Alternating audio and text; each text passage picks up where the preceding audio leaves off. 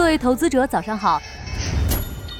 您正在收听的是长乐全球通早间资讯播客节目《长乐早知道》。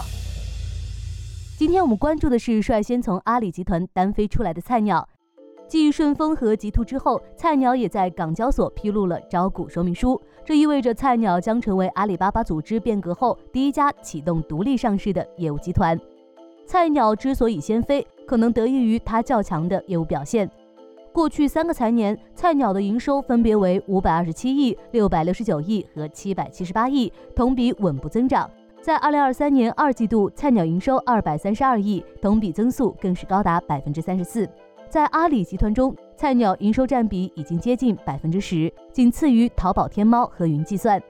更重要的一点是，菜鸟已经扭亏为盈。过去三个财年，菜鸟总计亏损六十亿，但在二季度实现反转，净利润达到二点九亿，经调整利润更是达到十点九亿。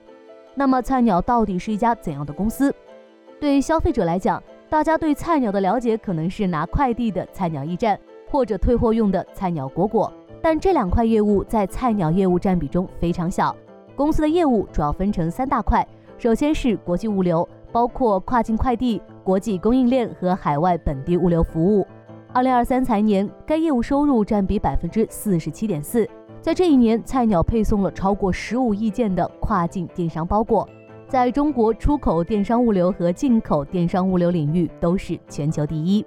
其次是国内物流，收入占比百分之四十六点二。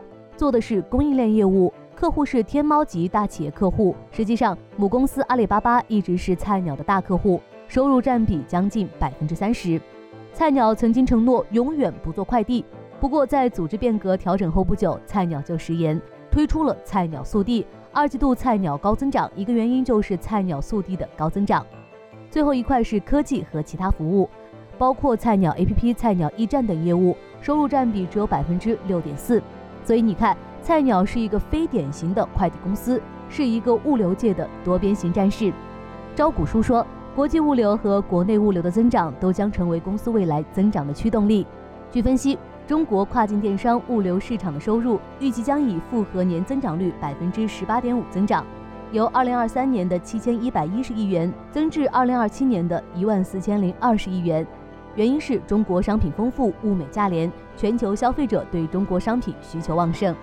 而国内电商市场未来复合年增长率为百分之十点一，驱动因素是高质量的电商物流。事实上，物流领域的竞争从未停歇。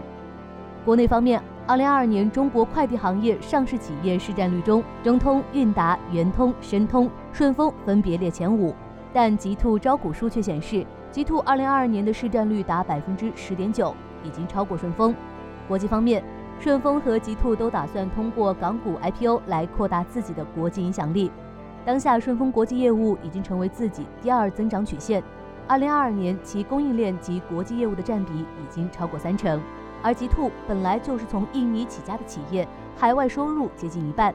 在国际上，菜鸟还是 UPS 和联邦快递的竞争对手，所以物流行业的混战可能还将继续下去。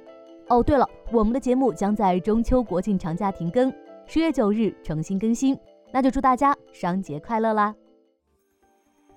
想了解更多新鲜资讯，与牛人探讨投资干货，现在就点击节目 show notes 中的链接，进入掌乐全球通 app。